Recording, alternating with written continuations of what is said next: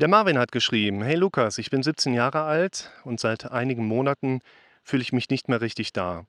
In der letzten Woche hat diese Wirkung stark zugenommen. Ich habe auf gar nichts mehr Lust, alles ist langweilig, ich bekomme manche Situationen, zum Beispiel auf der Arbeit, nur noch halb mit. Ich vergesse oft, was ich sage oder gerade eben getan habe. Jeder Tag fühlt sich wie etwa 30 Minuten an. Ich fühle mich eingeengt in meinem eigenen Körper und stehe trotzdem irgendwie einen Zentimeter neben mir. Was kann ich tun? Ich habe den Kommentar von Marvin mal rausgesucht, um auch hier die Community so ein bisschen mit einzubinden.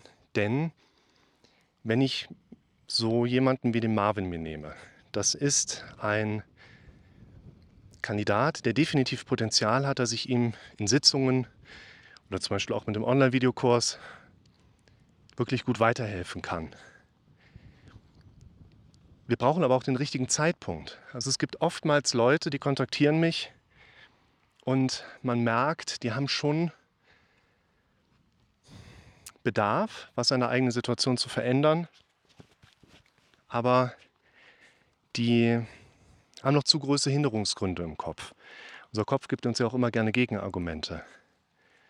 Und letztlich ist es ja nur eine Stimme, die in meinem Kopf auch präsent ist und mir immer sagt, nee, mach's nicht, ach, kostet Geld, vielleicht kriegst du das auch anders hin, vielleicht findest du jemanden, der dir gratis Tipps gibt, was auch immer, habe ich schon alles gelesen, alles erlebt. Da heißt es für mich an so einem Punkt auch Geduld. Also entweder habe ich so jemanden wie den Marvin, der dann sich nach einiger Zeit nochmal meldet. Manchmal höre ich auch nie wieder was von den Leuten, die sich dann mal vielleicht auch mit einer Mail oder WhatsApp gemeldet haben. Und das ist für mich auch okay, denn letztlich geht es ja darum, dass ich Menschen helfe, die um Hilfe bitten, die um Hilfe gefragt haben. Und ich binde keinem meine Weisheiten oder meine Therapie letztlich ja auch auf die Nase.